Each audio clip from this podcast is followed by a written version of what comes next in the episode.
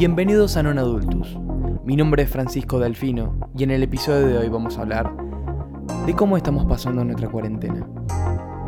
Comencemos.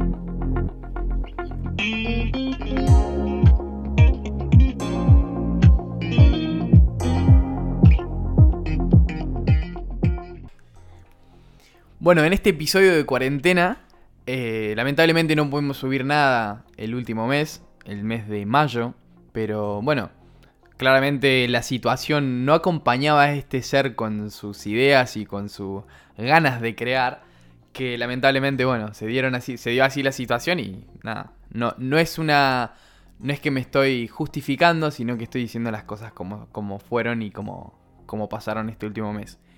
Eh, bueno, la cuarentena a todos nos atacó de diferentes maneras y por eso hoy quería invitar a alguien y bueno, ese invitado está aquí sentado al lado mío. Hola Gino, ¿cómo te va? Eh, ¿Te gustaría presentarte? Bueno, mi nombre es Gino, soy estudiante y soy amigo de Fran. Fran me había pedido que colabore en su podcast ya hace un tiempo atrás. Y bueno, decidí ayudarlo y darle una mano eh, con el episodio de hoy. Bueno, eh, aparte de Gino vamos a tener un pequeño eh, disclaimer, por así decirlo, en medio del, del episodio con una pregunta para alguien más, así que cuando llegue el momento la conocerán. Bueno, Gino, te quería preguntar cómo arrancaste la cuarentena. ¿Cómo arranqué la cuarentena? Em, Sí, sí, no, no, no muestres el gráfico porque esto es por audio y no... no- sí, sí, no lo puedo mostrar por acá. No, eh, lo que le estaba diciendo Fran, ya antes de que empezáramos el podcast, que la cuarentena la arranqué totalmente motivado. Y creo que a varios eh, nos pasó eso. Eh, de, de pensar que tener un poco más de tiempo libre, salido de la rutina, de, esa rutina marcada que llevamos en la antigua normalidad, nos podría brindar un poco de tiempo libre para realizar todas las metas que nos habíamos propuestos qui- quien dice también en principio de año o en general en tu vida. Eh, entonces que bueno, con todas las, con todas las, con todas las pilas de arrancar. Por un lado eran como unas vacaciones, pero por el otro no tan, no tan vacaciones porque querías hacer cosas y querías o simplemente hacer algo que te apasione o que te guste. Bueno, y así, arrancó esto, tipo, Claro, trabajar aspecto de la vida que básicamente querías eh, mejorar o, o empezar a probar o innovar. Sí, Eh, fue como un. Fue, eh, también tiene una parte de, de- de encontrarse con uno, la- el, el aislamiento, como que. En- Y empezar a toparse a dar la cara con las, todas las cosas que empezamos a dejar atrás, que Sí. dejábamos atrás y dejábamos en un rincón. Creo que básicamente la cuarentena nos puso de frente con esas cosas y bueno, hay gente que decidió afrontarla, otras seguirla posponiendo y creo que, que generalmente todos empezamos motivados. Es decir, eh, yo, bueno, me propongo esto en la cuarentena, voy a leer tanta cantidad de libros, me voy a poner al día con la facultad, me voy a empezar a un talento nuevo, hay gente que empezó, no sé, pintura, canto, eh, cursos, en este caso un podcast. eh, siempre esa nueva sensación de querer ser productivo. Que es un pensamiento, ¿no? Bastante arraigado ahora en, nuestro pensamiento contemporáneo. eh, de si no sos productivo, estás perdiendo el tiempo, estás haciendo algo mal. Y si no sos productivo en un, cuando tenés muchísimo tiempo libre y estás en la comodidad de tu casa, claramente estás... eh, perdiéndolo el tiempo. Estás perdiéndolo o estás, o estás erróneo. Entonces creo que esa fue la pared con la que se chocó la mitad de la gente en la mitad de la cuarentena. Eh, tengo mucho tengo, tengo tiempo libre. Tengo tiempo libre. Estoy en mi casa. ¿Por qué no puedo terminar las metas que me propuse si no es tanto? ¿Por qué no puedo dejar de procrastinar? Eh, ¿Por qué no puedo hacer las cosas tal como me las propuse? Porque claramente en el medio intervinieron otros factores, factores emocionales, factores externos, factores de relaciones, factores de la familia, factores de los amigos. Eh, obviamente, no todo todas esas metas que nos propusimos claramente no les fueron fácil de lograr. Sí, yo hace unos días pregunté ahí en Mejores Amigos, hice un par de encuestas y bueno, de, de las 41 personas que fueron, eh, estuvieron dentro de esta, de esta encuesta, 30 me dijeron que los primeros días de cuarentena creían o les parecían vacaciones. Pero ¿qué pasó después? Ya los primeros días era como, bueno, ya está, tengo un tiempo. Como la procrastinación nos ganaba. Era como, bueno, iba a arrancar la Facu, pero no. Ahora no voy la a voy seguir con la serie Netflix que dejé. eh, sí, sí, sí. Era, era, creo que muchos estábamos en esa. ¿Y qué pasó? Se, a los días ya empezaron como esta movida de, de las clases virtuales. ¿Y cómo, cómo vamos a hacer? ¿Y cómo, cómo vamos a aprender? Y fue como la revolución en Internet. el- la cantidad de gente que no estaba tan familiarizada a Internet que tuvo que aprender sobre el- los conceptos vagos que podría haber tenido de lo que era un Zoom. Un Drive, un Google Drive que vos decís, eh, básico tendría que haber sido. Sí, sí. eh, creo que no sé si tanto nosotros, a lo mejor como alumnado, la gente que es alumna o estudiante, eh, sino también la parte de docente o la parte de la universidad, eh, claramente no tenían una plataforma eh, que preparada para una situación como esta. Yo ya había predecido un poco en el, en el pasado de que esto iba a pasar. No, no estaban preparadas para la virtualidad y las herramientas que tenían eran escasas o prácticamente nulas. Entonces creo que fue un desafío para todos, eh, tanto para los estudiantes como los docentes, no docentes. Sí, eh, hay una parte de esto de- del, ser productivo, del, querer hacer, querer hacer, que eh, sinceramente no sé cómo afrontarlo, porque a veces me siento muy productivo, que puedo hacer muchas cosas desde mi casa, pero hay otras que, que no. Y, y el, tener que estudiar y el tener que hacer otras cosas, el tener que leer, ya tener un momento de íntimo ahí donde ponerte a pensar es muy difícil en, este encierro, como vivir en familia es un caos. Eh, empezó bien. ¿Por qué es difícil para vos? ¿Por qué te pare- parecería difícil tomar un tiempo para leer? Me pasa, pero quiero saber qué pensás vos, por qué.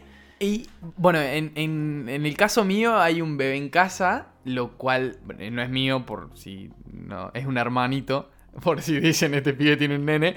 Eh, no, no, no, no. eh, tengo un hermanito de apenas 7 meses, entonces ya, ya necesita de, de mí y de su mamá eh, para cuidarlo, por ejemplo. Y ya hay un momento del día en el cual él requiere su tiempo y no se puede. Es como... ¿Qué, qué le vas a decir? Llorar más tarde. Claro, sí. Es como, Sí, sí, bueno, sí. No, no sé cómo, no, no sé cómo te pasa a vos, pero ¿cómo, cómo encontrás ese momento de lectura, por ejemplo? Eh, es difícil. Es difícil, sobre todo cuando estamos totalmente bombardeados o, o lo que digo yo, hiperestimulados todo el tiempo con una pantalla, con un video de Instagram, eh, con una foto, con música, con series, películas. Todo el tiempo sobreestimulados y pasar de la sobreestimulación a leer un texto en blanco y negro que lo tenés que resaltar, que son 200 páginas para hacer una actividad para la gente de la facultad, seguramente lo va a entender, eh, es totalmente una paja. Es una paja y... Sí, sí, no, no hay, no hay- no hay más que agregar. Cu- Cuando ya utilizás la palabra es una paja, ya no hay más. Redo- redondea todo. ya, te Sí, sí, redondea todo, todo lo que. lo que. Todo el, todo el concepto anterior. Creo que mm, estas. Este, este encierro y este encontrarse trae consigo una filosofía bastante marcada. Como esto de, de pensar tanto y, vivir tanto en el pasado. Como decir, yo tenía esta vida y nada, como que a mí me pasaba las primeras noches de, de los primeros 15 días, ponele, el soñar un montón, el, el estar tenso, en el creerte como que si estuvieras infectado, cuando a lo mejor tenías, no sé, te dolía un poquito la cabeza simplemente por, por estar tanto en la compu. Creo que to- todo eso como que me, me- me potenciaba, la, la ansiedad me potenciaba todo esto, como, como los sueños y todo, como que era, era simplemente vivir eh, en los recuerdos de decir, yo me acuerdo cuando fui a tal lado y, me, y tuve con tal gente y es como, uy, eh, ¿perdí todo eso? Sí. ¿Crees que en la nueva normalidad no- lo que va a haber como un cambio entre lo que decimos hace cinco meses atrás, no menos, tres meses atrás, con el futuro que nos depara? Sí, creo que... Eh, Sí, esto, sí. esto puede Pero- ser muy. La respuesta puede ser muy hippie. Igual, a- tipo, a, a mí me encanta. A mí me encantan las respuestas hippie, pero creo que. eh, no sé, o puede ser muy natural, eh, o muy pesimista, o muy optimista. Creo que Sí. cada uno tiene, tiene su respuesta porque cada uno vive la cuarentena de una forma. Eh, creo que en eso... Sí, eh, totalmente creo que va a haber una nueva normalidad que va a reemplazar a la antigua, a la que llamamos la antigua normalidad, y va a afectar un toque en las relaciones, no, no solamente sobre- por el contacto físico, sino que repercute un poco más allá en las relaciones humanas, el no poder eh, saludarte con un abrazo, con un beso, eh, el encontrarte el otro casualmente, lo que te va a generar, o sea, antes encontrabas un conocido que hace mucho que no veías y te dan ganas de abrazarlo, de, de- de- de saludarlo afectivamente. Eh, creo que no sé si se va a poder llegar a hacer eso en la nueva normalidad o, a principio de la nueva normalidad. Sí, como que la, la- creo que la, la fase 1, como, como llaman, como están los países de, de Europa hoy Fase día... 1 de recuperación, digamos. Hoy, sí, sí. Hoy día 28 del 2020, eh, 28 de mayo. eh, mayo ya, boludo. Mayo. Mayo. O sea, empezamos, año. empezamos esto en marzo. Estamos en mayo, se cumplen dos meses ya que estamos encerrados. Esto ya parece una locura una película. En, en la nueva normalidad va a haber cosas que, que aprender. Porque hay. No sé, se me viene la idea. Lo- los trabajos y como. Cómo nos imaginamos esos trabajos del futuro. Como de, de trabajar desde casa. Y creo que nos dimos cuenta que, que no es. No es lindo. Sí, creo que también nos dimos, cu- nos dimos cuenta que no es lindo, no es fácil, pero que se puede llegar a hacer. Hay trabajos que se puede llegar a hacer home office que antes no se pensaba que era necesario ir a la empresa, presentarte, poner una ficha. Eh, hay trabajos que claramente prescinden de eso. Eh, creo que eso también lo trajo una ventaja, ventaja para quien, para quien le parezca bueno el home office. Creo que la, la procrastinación gana en ese, en, ese, en ese aspecto, en el querer trabajar de casa. No sé, es como lo veo yo, no sé. Sí, sí, sí, sí, sí. Es el pensamiento inicial, pero después eh, lo que he visto, generalmente la gente que hace home office, que es incluso peor que el trabajo presencial, que es mucho, porque estás todo el tiempo... Es tu casa, es tu trabajo y es- básicamente estás en el trabajo las 24 horas. Sí. Es- te sentís como en el trabajo las 24 horas. Y, y dividir eso debe ser un problema enorme. sí, sí. Aparte, hoy justamente escuchaba en, en la tele que hablaban de, de, por ejemplo, si a, si a una empresa le conviene que yo trabaje desde mi casa. Ok, perfecto. Yo desde mi casa no tengo, si no tengo las comodidades, por ejemplo, internet.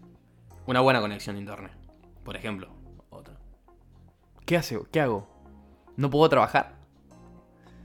Hay un, hay un, hay un dilema ahí como, bueno, o sea, tipo, a vos te conviene no pagar un, un lugar donde yo me junte con mis compañeros, donde pase 8 horas diarias, pero en mi casa yo no puedo, no, no tengo la posibilidad. Sí, afecta también, creo que un poco a la lógica del trabajo en grupo, de, la coordinación, de la sinergia que nos bombardeaban en la escuela de... eh, para el trabajo era necesario la coordinación, la cooperación, el contacto con, con tus colegas. eh, y básicamente en, dos meses tiramos todo ese concepto a la mierda, lo hicimos un bollo, lo tiramos, porque ¿de qué sirve tener el contacto, coordinarte con tus compañeros cuando el trabajo es meramente individual y es realizado de tu casa? Yo me hacía. Me hago una pregunta siempre y como cada cuarentena cada uno la vive diferente, es me pregunto qué tan largo es un día tuyo. Porque en nuestra rutina normal hay días que son larguísimos, donde arrancás temprano y terminás, no sé, en la ciudad terminar a las 8 de la tarde es bastante pesado. Y ni hablar si terminás a las 11, 12 como, como nos suele pasar de eh, el hecho de estar cursando y esto. Pero me pregunto qué tan largo es un día, por ejemplo, tuyo. Eh, ¿Cómo, cómo, cómo se basa un día? Decir, no, el día ideal, por así decirlo, si viajamos, no sé, 20 años al futuro, como esto, de esta idea de, de la que hablábamos de, de vivir y, y trabajar en el mismo lugar. Eh, no sé, en tu caso estudias las clases online y nada. Como, como, ¿Te parece un largo un día? ¿Te parece pesado? Eh, creo que hay días que sí se hacen pesados, sobre todo cuando eh, tenés el peso de la responsabilidad de lo que estés haciendo, tan, sea el trabajo, sea eh, estar a cargo de una familia, sea ser estudiante. Creo que hay, días que se hace bastante pesado y hay días que pasan, se diluyen básicamente con el, pasar de la cuarentena, porque yo veo ahora y no parece que fueran dos meses, sí, se, hizo arduo, pero pensar que estuvimos dos meses encerrados se me hace una locura. Y crea una frustración, me parece, en nosotros. El hecho de, de que teníamos nuestros planes y, y en dos meses existieron más. Creo que de todas maneras los, los planes se han transformado, creo que... Se han pospuesto, por ejemplo, algunos. Sí, sí, lo han dejado para más adelante o, o también nos ha servido un poco la cuarentena para repensarlo. ¿Qué era lo que queríamos? Si los planes eran adecuados a nosotros, a nuestra realidad, eh, si eran, si eran viables, si no eran viables. eh, creo que invita un poco a repensar Nuestra vida pasada. nuestra vida digamos. pasada, sí. Y, y- y cómo nos vamos a proyectar, digamos, en el futuro también. Sí, eso, eso lo, lo, lo asociaba mucho a lo que te decía recién de, de, de las noches oscuras, esto de, de filosofar, de, de, noches donde no puedes dormirte y decís, che, estoy haciendo las cosas bien. Como, no sé si estoy haciendo las cosas bien, pero estoy... Creo que para mí me es muy importante replantearme si estoy haciendo las cosas bien a veces. A mí me parece buenísimo. Para mí lo tenemos que haber hecho eso siempre. Siempre Sí. tenemos que tener la pregunta si estamos haciendo las cosas bien. Porque uno vive con la con el sentido de que estoy haciendo todo bien, me está yendo todo bien y va a salir todo bien. Y no le hago mal a nadie nunca. Claro, sí, exactamente, exactamente. Eh, está bueno hacerse esa pregunta cada tanto. Me parece que estaría bueno. No en el sentido de hacértela para frustrarte, sino hacértela para construirte mejor. Coinc- Coincido Y- totalmente.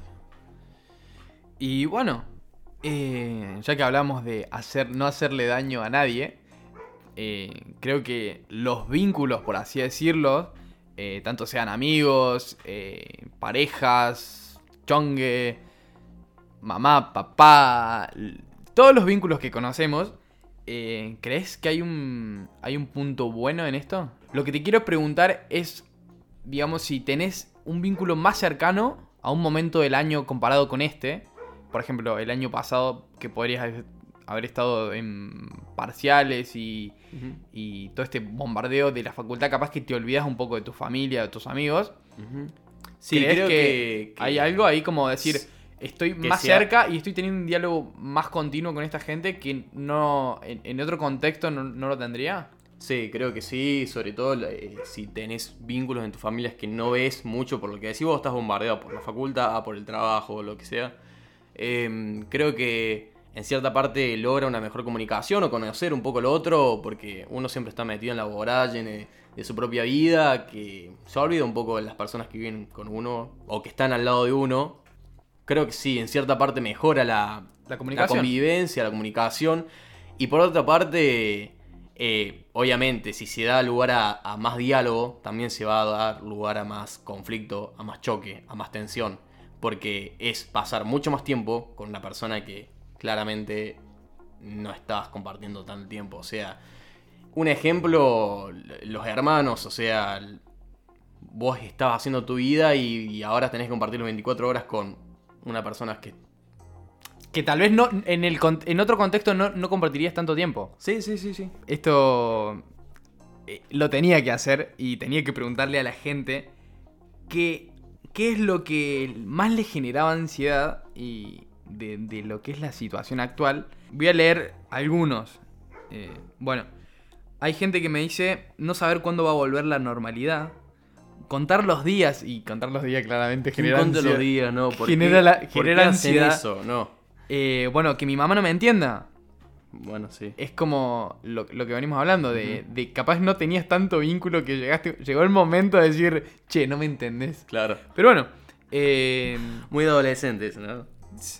y bueno, pasar mucho tiempo enfrente de la computadora, clases virtuales, Es que no, no te queda otra. estar encerrada claramente, eh, mis propios pensamientos, volvemos, noches oscuras, noches de pensamientos, la autoexigencia y la facultad. Creo Claro. que la autoexigencia y la facultad van de la mano. Y. Pero sobre todo en este tiempo. Uno siempre está, digamos, acostumbrado en mayor o menor medida a compararse con un poco con tus compañeros, con, con el otro, con el otro. Y en esta época en la que no puedes ver ni a tu compañero, eh, ni cómo está progresando, si vos estás progresando bien, si todo el mundo está progresando mejor que vos o peor, si vos vas bien. Creo que ese también es un factor externo de ansiedad que ya varios, varias personas me han dicho que lo sufren, del no saber, el sentirse más atrasado que su compañero. Yo hice también una encuesta en Mejores Amigos hace un par de semanas en la que decía, ¿te sentís un poco más atrasado que tus compañeros o te sentís un poco, eh, digamos, frustrado en el sentido de la facultad? En el sentido académico y el 80% me había puesto que sí, que se sentía de alguna manera que no estaba rindiendo igual que sus pares. Que se sentía atrasado, que estaba frustrado, que... Porque no hay, creo que nos está faltando algo que es un punto de comparación entre uno y el otro, el cual no tenemos. Que no está bueno, no está bueno compararte con los demás, pero pasa. Pero eh, siempre hay una comparación, aunque sea... Eh, Mínima en todas las relaciones. Sí, sí, sí, sí, eh, Como yo estoy dando esto, vos qué, está, qué tanto estás dando. Pero no tenés alguien como decir, che, al que tengo al lado le está, le está haciendo más fácil esto. O va por este lado, o. O, capaz, me, por ejemplo, si estamos haciendo algo en una clase, no sé, vamos a poner matemática para decir algo. Si tenés una facilidad con algún tema, yo me puedo apoyar en vos, de cierta manera, y ver qué, tan, qué tanto me cuesta a mí y qué tan fácil se te hace a vos, y ver cómo equiparar eso creo que en la virtualidad no la, no la tenés a, esta, a este factor tan importante para algunos. Sí, también creo que un poco depende también de las carreras. Eh, donde el trabajo individual o el trabajo en conjunto o, o la cooperación o incluso eh, la competencia son factores importantes. Estaba charlando yo con un estudiante de arquitectura y generalmente siempre hay un poco de, ver el trabajo del otro, de, ver en qué nivel está el otro. Y una incertidumbre, claro, de no saber dónde está parado vos. Esa creo que es la incertidumbre más grande. ¿Dónde está parado vos? Si el otro está parado un poco mejor que vos o un poco peor que vos, ¿dónde estás parado vos? ¿En qué punto estás? ¿Estás bien? ¿Estás rindiendo con la facultad? ¿Estás rindiendo con tus responsabilidades? Eh, ¿Estás rindiendo como futuro profesional? ¿Te estás formando adecuadamente? Bueno, en, lo que es la, incertidumbre, también hice una pregunta, ya que la nombrabas, y me decían que la incertidumbre es la falta de seguridad y nace en la estabilidad. Claramente, el que me, escribía esto se ve que no, se encontraba muy estable, por lo cual... Pero no, claramente no es una situación muy estable en la que estamos. Eh, ni la cuarentena, ni el factor social, nada es estable, entonces estamos, nos llevaría a todos a un lugar de incertidumbre, quería yo. Y bueno, otro me dice, no saber cómo responder frente a diversas situaciones es perderse y ahogarse en un vaso de agua. Y nace en la desconfianza que tiene cada uno. Claramente, hay poca confianza eh, de esto que me decías vos recién, de como que no podemos, eh, no podemos eh, lograr un vínculo más cercano con el otro, lo que nos genera una, incertidumbre en no saber dónde estamos ni cómo estamos parados ante la situación. Hay una, hay una pregunta, estaba guardada para, para alguien que vía telefónica íbamos a entrevistarla. Y bueno, a ver si contesta.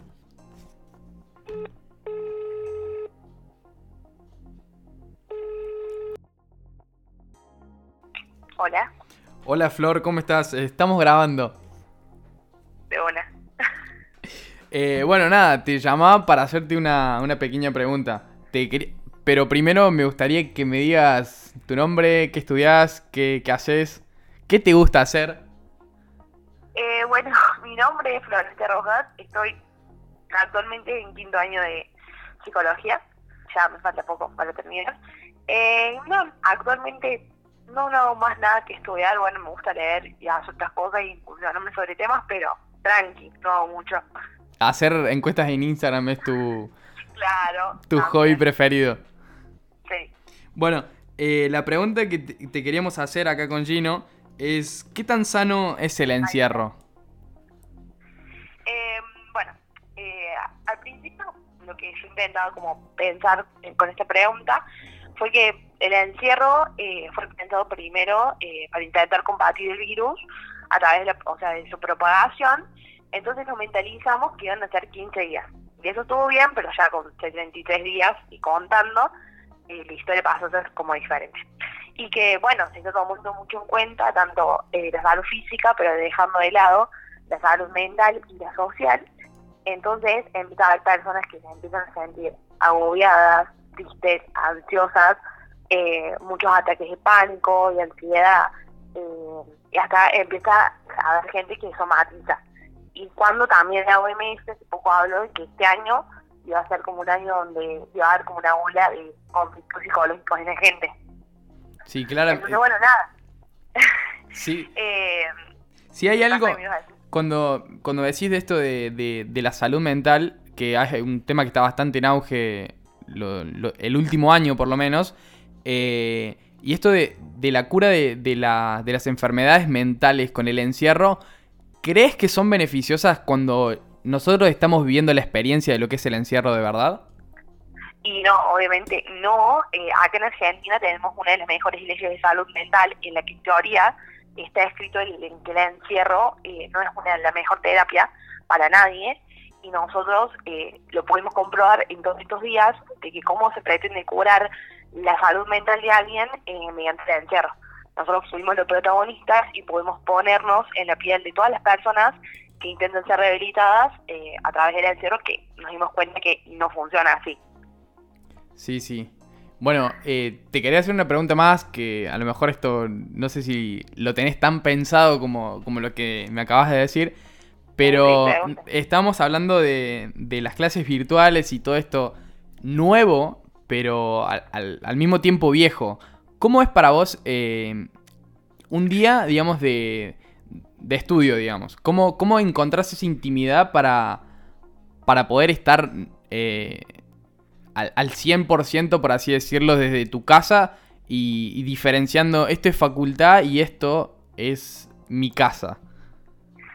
Eh, bueno, está la pregunta. Eh, fue medio complicado al principio, o sea, como que no encontraba mi espacio, porque en mi caso, o sea, cada uno tiene su espacio, eh, tuve que eh, amoldarme a estar en mi pieza para estudiar. Siento que, y él lo ha hablado con bastantes eh, amigas y personas cercanas, que el estudio no es el mismo, no se está aprendiendo de manera igual, o sea, más allá que rendimos, seguimos el hilo de los trabajos prácticos, el conocimiento que se tiene no es igual, ya que los parciales, cuando uno sabe que tiene los apuntes a mano porque rinde en computadora, que no tiene que saberse todo 100% como cuando uno va a, a rendir o está en la facu y hace como todo su vida normal. Cambió mucho eso, pero después lo otro, por mi parte, me adaptó bastante bien. Conozco personas que no, que todavía les cuesta agarrar el ritmo y eso es lo que se habla un poco de que el sistema educativo todavía no está preparado para esta virtualidad. Bien, creo que llegamos a una conclusión bastante parecida. Eh, pero sí, bueno, rescatamos esto de que hay un aprendizaje detrás de toda esta... De, o sea, no queremos decir que, no estamos aprendiendo, pero sí que hay gente que está aprendiendo como son los profes, que aprendieron a usar herramientas de las cuales no tenían idea o, o simplemente habían escuchado por ahí.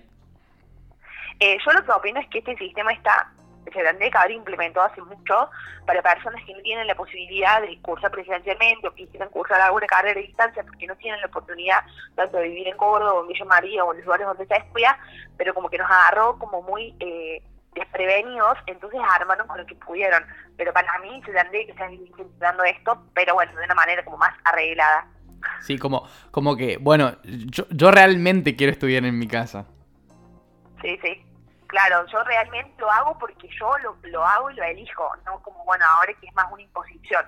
Y más con la situación actual, digamos, de, de que lamentablemente hay gente que se contagia, que muere, que, que no es muy alentadora para, para lo que es el momento, ¿no? No, más vale, obviamente, aparte tampoco nadie tiene ganas con todo este contexto, va, o algunos sí, pero es muy poco decir, bueno, quiero quiero volver a clases, cuando sabes a todo lo que está expuesto, entonces, ya que no puedo volver a clases, necesito que me brinden una buena educación a través de lo virtual, que es la manera que voy a aprender. Gino, te quiere decir algo, Flor. Como para ir cerrando, digamos, ¿cómo anda Flor? ¿Todo bien? Está bien.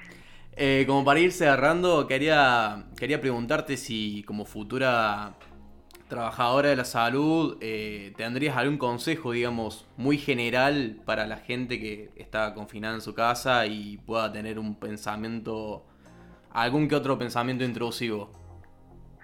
Eh, no, yo, o sea, los primeros eh, días yo traté en redes sociales un poco de lo que nos habían transmitido también nuestros profes a nosotros sobre el tema de este del encierro. Eh, y bueno, siempre recomendar eh, de tratar de estar como ocupados en casa, tratar de, de seguir la rutina habitual, por así decirlo, por más que no la tengamos, eh, porque si uno, eh, por ejemplo, no sé, vive, cambia todo su estilo de vida, eh, después va a ser muy difícil volver a lo que era, entonces como no tratar de desconfigurar nuestra vida en base a esto que está pasando, al contrario, tratar de configurarla nuevamente en todo esto que se viene. Eh, no sé si me explico. Sí, a, a, lo que es la nueva normalidad y no... Claro. No es que eh, porque estamos en casa nos vamos a levantar a las 5 de la tarde o vamos a hacer ese tipo de cosas que en nuestra vida normal no haríamos.